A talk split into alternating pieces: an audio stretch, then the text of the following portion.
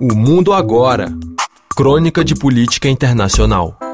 Tiago de Aragão. Em pouco mais de duas semanas, a eleição russa ocorrerá e tudo indica, por razões muito óbvias, que o atual presidente Vladimir Putin vai ser reeleito sem problema nenhum.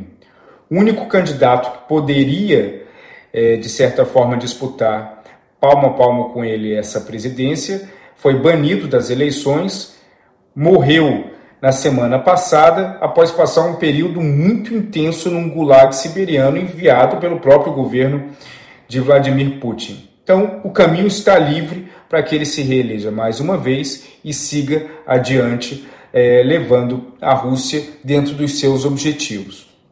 Mas a eleição russa, ela obviamente não chama muito a atenção por já ser uma eleição onde os resultados são óbvios e todos nós sabemos como que funciona esse processo eleitoral lá.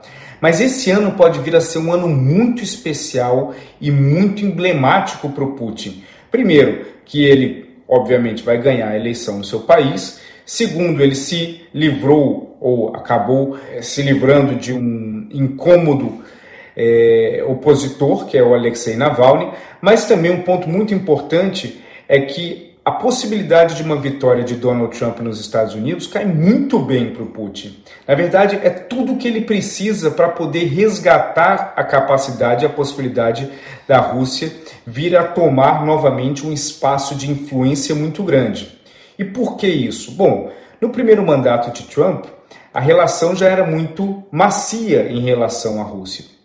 Haviam poucas críticas, o Trump ele evitava entrar em qualquer confronto com Putin. Houve o episódio em Helsinki, onde os dois presidentes, lado a lado, o, o Trump ele basicamente se desculpou e se colocou à disposição do Putin, que foi um episódio extremamente emblemático para a história da política externa americana.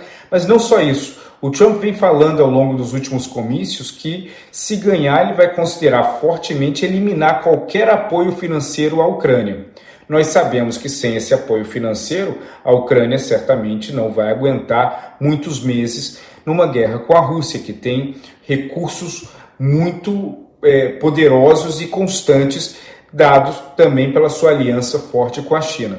Então, para o Putin, a vitória do Trump não só abriria caminho em relação à Ucrânia, mas também poderia abrir caminho em relação a vários outros países. Num discurso e num comício recente na Carolina do Sul, Donald Trump falou que a Rússia poderia fazer o que bem entendesse com qualquer país da OTAN que não pagasse o suficiente para ser membro da aliança. Isso para o Putin é música para os seus ouvidos, porque ele sabe que a Europa, sem uma aliança forte com os Estados Unidos, não é capaz de se defender com o mesmo peso e com a mesma eficiência. Além disso, a postura mais isolacionista de Trump faz com que a Rússia e, consequentemente, seu principal aliado, a China, olhem com excelentes olhos a eleição americana de como a potencial vitória do Trump, porque toda a rede de aliados históricos dos Estados Unidos podem perceber que agora é cada um por si. Na Ásia, para a China, isso é formidável. No centro da Ásia e na, no leste europeu, isso é maravilhoso para a Rússia. E assim, esses dois países, principalmente o Vladimir Putin, eles esperam fortemente que o Donald Trump saia vencedor dessas eleições. E o, o, Putin ele é tão inteligente nesse aspecto que, numa entrevista recente, ele disse que preferiria que o Biden fosse o, candidato, o presidente é, eleito nas eleições de 2024.